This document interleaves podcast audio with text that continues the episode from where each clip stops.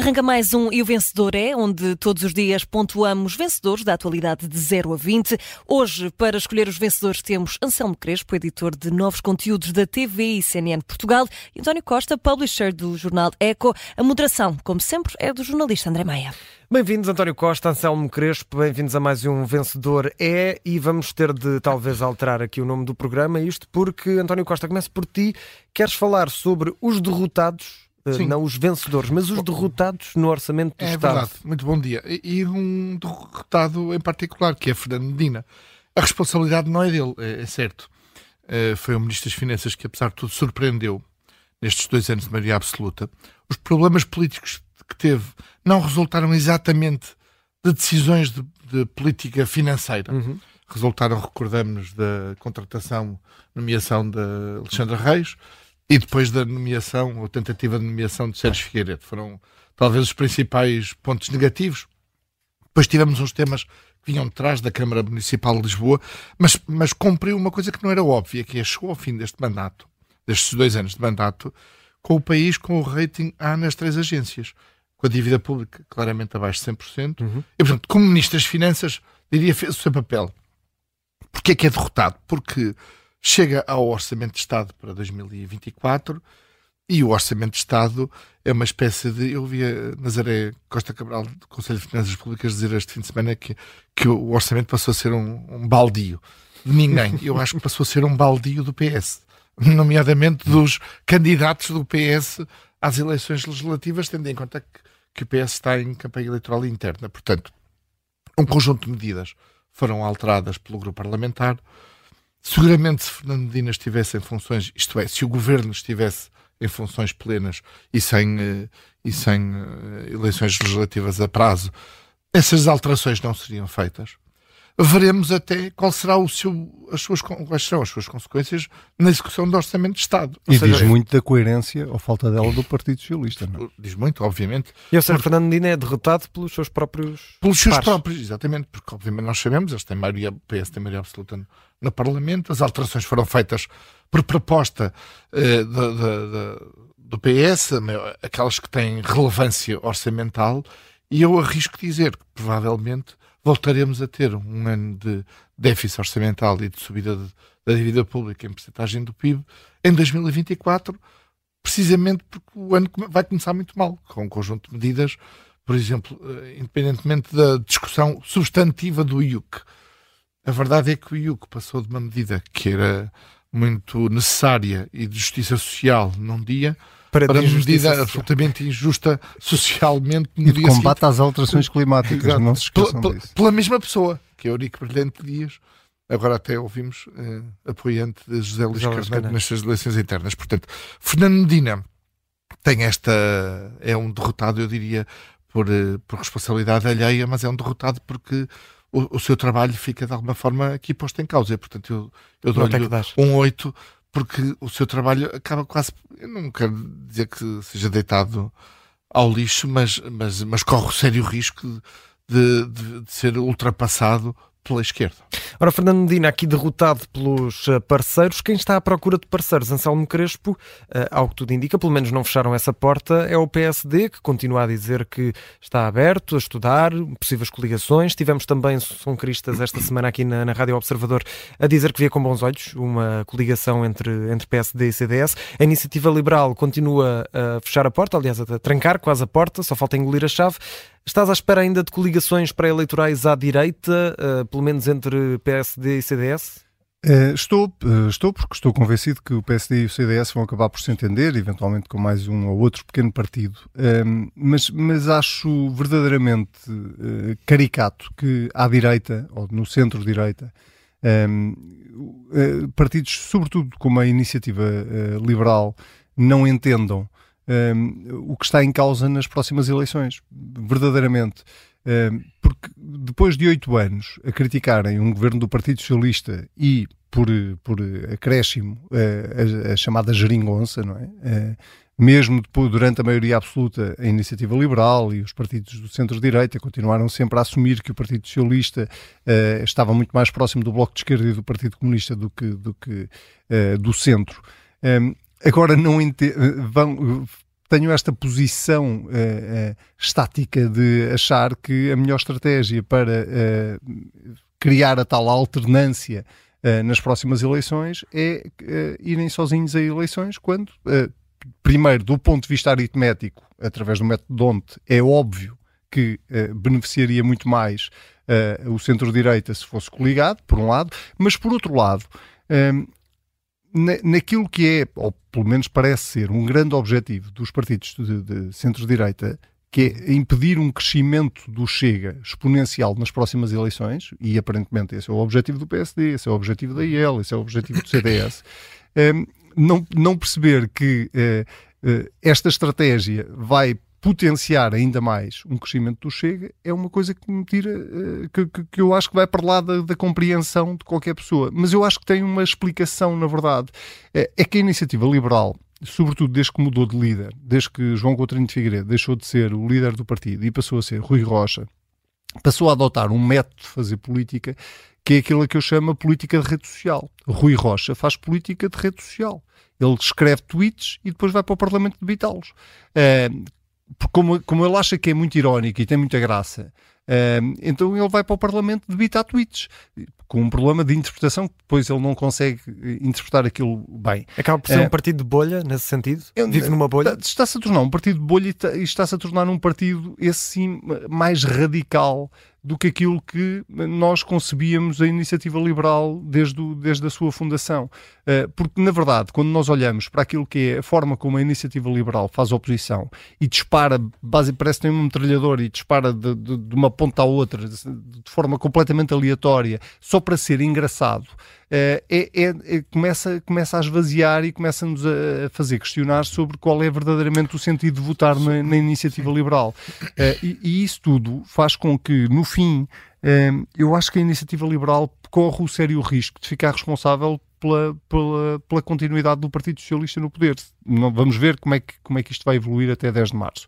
Mas esta decisão da iniciativa liberal de não querer uma coligação pré-eleitoral e de querer ir a votos sozinha, provavelmente para testar e ver quanto é que vale hoje em dia nas urnas, uh, pode, pode levar de facto, e, e se for essa a vontade dos eleitores, será à vontade dos eleitores, mas pode, pode ficar de facto responsável por dois fenómenos. Primeiro, um crescimento do Chega maior do que aquilo que uh, poderia acontecer, e em segundo lugar, por uma continuidade do Partido Socialista no poder, ou pelo menos de uma frente PS à esquerda uh, no poder, porque verdadeiramente desde 2015 que nós aprendemos que o que vai estar em causa nas próximas eleições não é apenas a escolha do, do Primeiro-Ministro, porque verdadeiramente não é no Primeiro-Ministro que nós estamos a votar, nós estamos a votar em partidos, uh, mas são blocos. É quem é que vai conseguir constituir maioria no Parlamento. E isso hoje é óbvio. E mais, ninguém vai ao engano desta vez. E termino já. Ninguém vai ao engano. Nós já sabemos, com António Costa nós não sabíamos. Fomos todos surpreendidos. Mas desta vez, nós sabemos que se o PS ganhar, uh, o PS vai uh, provavelmente fazer um acordo com, com, os partidos à esquerda.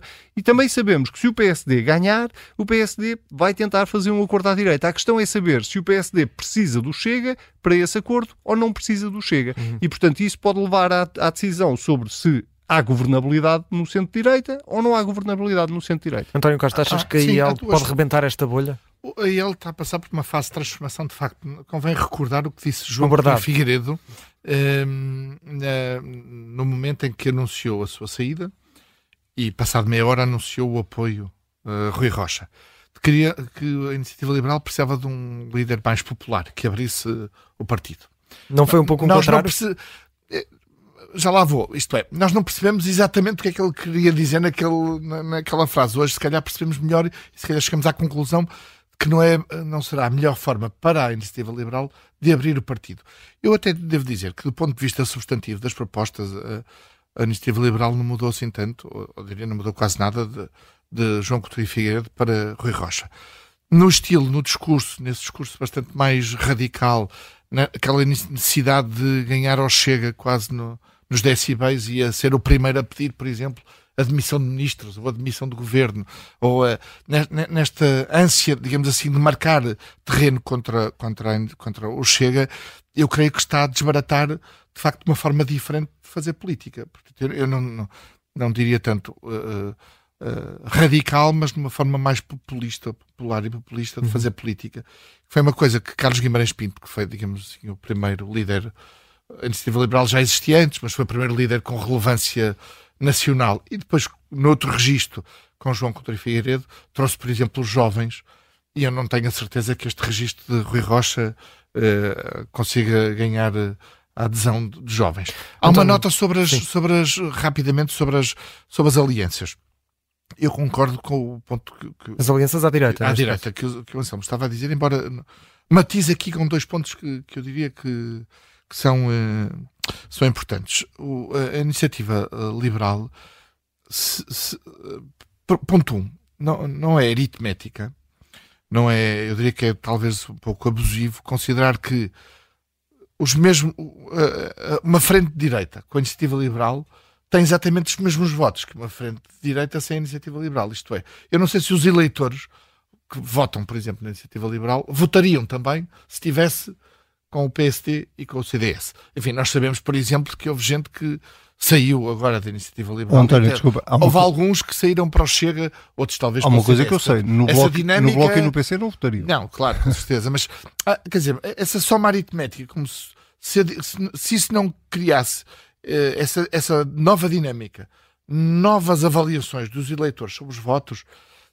podem dizer, e podes-me dizer, Anselmo, mas isso pode não ser pode haver uma alteração, mas será tão limitada que não, que não punha em causa este, este, este ponto. Há um, mas pronto, eu, eu matizo com isto, não, não, estou, não sou contra nem crítico do que o Anselmo diz, matizo com este ponto e com o seguinte, que é, também é verdade que se, se, estamos em blocos, isso é verdade, a frente direita unida, enfim, poderia ter nesta lógica de blocos mais força, ela pode ter força no dia seguinte, obviamente, às eleições, também a verdade é que o Chega ficava à direita como único partido alternativo ao centro-direita.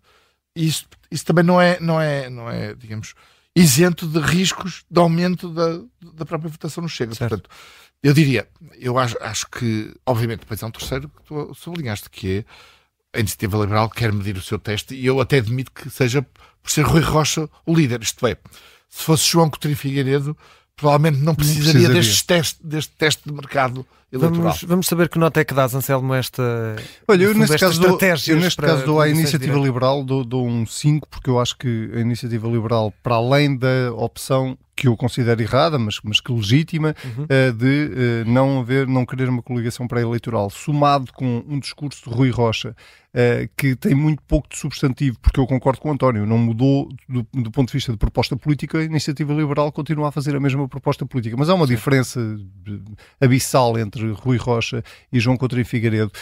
este discurso que depois é, é muito cavalgado nas redes sociais de uhum. polarização em que basicamente se, se, quase que se chega ao roço ou insulto Uh, e, e, é assustador ver como uh, esse discurso das redes sociais está a transportar para o, para o Parlamento. Só uma nota muito rápida antes de dar a nota à Iniciativa Liberal. Eu, eu fiquei chocado esta semana no, no, discurso. Uh, já dei, já dei. Já dei. Cinco. dei, dei cinco. fiquei chocado esta semana na, no discurso de encerramento do, do, do orçamento não haver, de, da parte dos partidos da oposição, uma única palavra para um Primeiro-Ministro que estava a, a, a prestes a deixar Sim. funções. E isso fazia parte da cortesia parlamentar. that Eu sou Sim. desse tempo quando chegava, quando chegava um líder novo ou quando partia um líder. Uh, havia sempre uma palavra de cortesia e isso não impedia, nunca impediu os partidos da oposição de serem críticos em relação claro ao, ao, Ou ao, contrário, que está no poder. António Costa a fazer isso, por exemplo, quando Catarina Martins António Costa uh, teve, cometeu muitos erros, fez sempre isso, não, foi, não só com Catarina Martins. Quando Passos Coelho, quando Passos Coelho saiu do Parlamento, quando António Rui Costa, Rio, sim, quando claro. Rui Rio chegou, António Costa teve uma palavra e, portanto, eu, eu fiquei um bocadinho chocado só porque eu acho que este, isto é um bocadinho o espelho de, de do nível do debate político Sim. a que nós estamos a chegar uh, e acho muito assustador para, para a própria democracia. Ora, vamos aqui olhar para outro tema e numa altura em que já sabemos até a data em que nos vamos despedir do, do governo, está, está para breve, uh, vai ser já, já esta semana, dia 7 de dezembro, sendo que, um, olhando para uma das ministras que vai sair, a ministra da, da Ciência, um, Elvira Fortunato, faz agora aqui um, um recuo, não é, António Costa? Porque é. há, muitos, há, há, alguns meses atrás tivemos aqui essa, essa questão. O governo iria cancelar as parcerias com as escolas americanas. Uh, muita gente da academia, uh, na altura, uh, protestou com esta medida, que era uma medida Sim. que gerava muitos frutos para os alunos portugueses. E agora Oliveira Fortunato, mesmo antes de sair, diz que não, que afinal. Não, e até foi mais rápido que isso, porque. Vai ser cancelada. Como estavas a dizer, e bem, pronunciava-se um cancelamento uh, de, uma, de uma das, um dos programas internacionais mais importantes de ciência e inovação em Portugal, que se chama Parcerias Internacionais, é mesmo este nome, que é um acordo que vem de 2006 e que uhum. já foi renovado pelo menos três vezes, com três grandes universidades americanas, nomeadamente o MIT. E este acordo, que custa obviamente dinheiro e, portanto, precisa de ser avaliado, obviamente, custa dinheiro ao Estado português, ao orçamento do claro. Estado e logo da Fundação de Ciência e Tecnologia, estava aqui, eh, terminava durante este, no final deste ano, e contra, digamos, a avaliação eh, de, generalizada de, da comunidade empresarial, da comunidade académica e científica, e já no momento em que estava em situação, enfim, formalmente legitimada, mas politicamente muito limitada, a ministra Elvira Fortunato decide anunciar que uh, cancela as parcerias. Eu, eu, para quem este é o tipo de, de, notícias que obviamente não tem tanta tra tração ainda por cima no contexto que nós estamos a viver de crise política, certo. porque os seus resultados são resultados a longo prazo. É? Claro.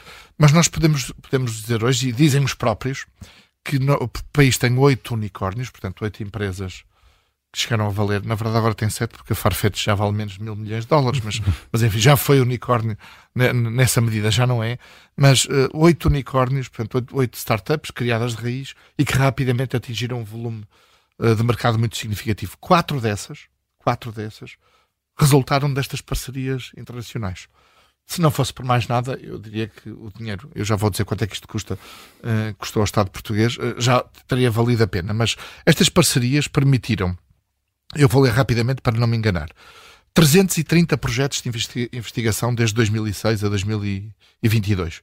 Mais de 1.500 alunos de mestrado e doutoramento e mais de 500 intercâmbios de professores e estudantes. A verdade é que a Ministra, na 25 hora, e eu acho que por mais razões, também já, já sintetizo essas razões, decide cancelar sem ter sequer uma avaliação feita pela Fundação Ciência e Tecnologia sobre os seus resultados. Até admito, é fácil de, de, entender, antecipar que ao fim de 15 ou 16 anos de programa, que o programa precisa ser revisto uhum, claro. e diminuído ou aumentado. Enfim, eh, a avaliação é que seria necessária. A verdade é que a Ministra decidiu uh, cancelar este projeto uh, sem ter essa avaliação, sem ter a avaliação da própria Fundação Ciência e Tecnologia sobre as suas virtudes e defeitos, sobre as necessidades. O programa custou mais de 330 milhões de euros nestes 16 anos.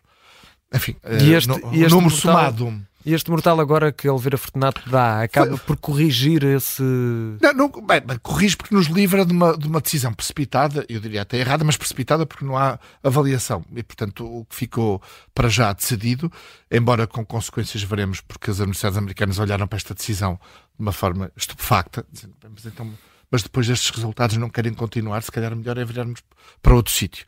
Uh, até a Embaixada Americana em Portugal esteve envolvida neste, há um fim de semana, precisamente por, por causa da, da gravidade deste, deste ponto.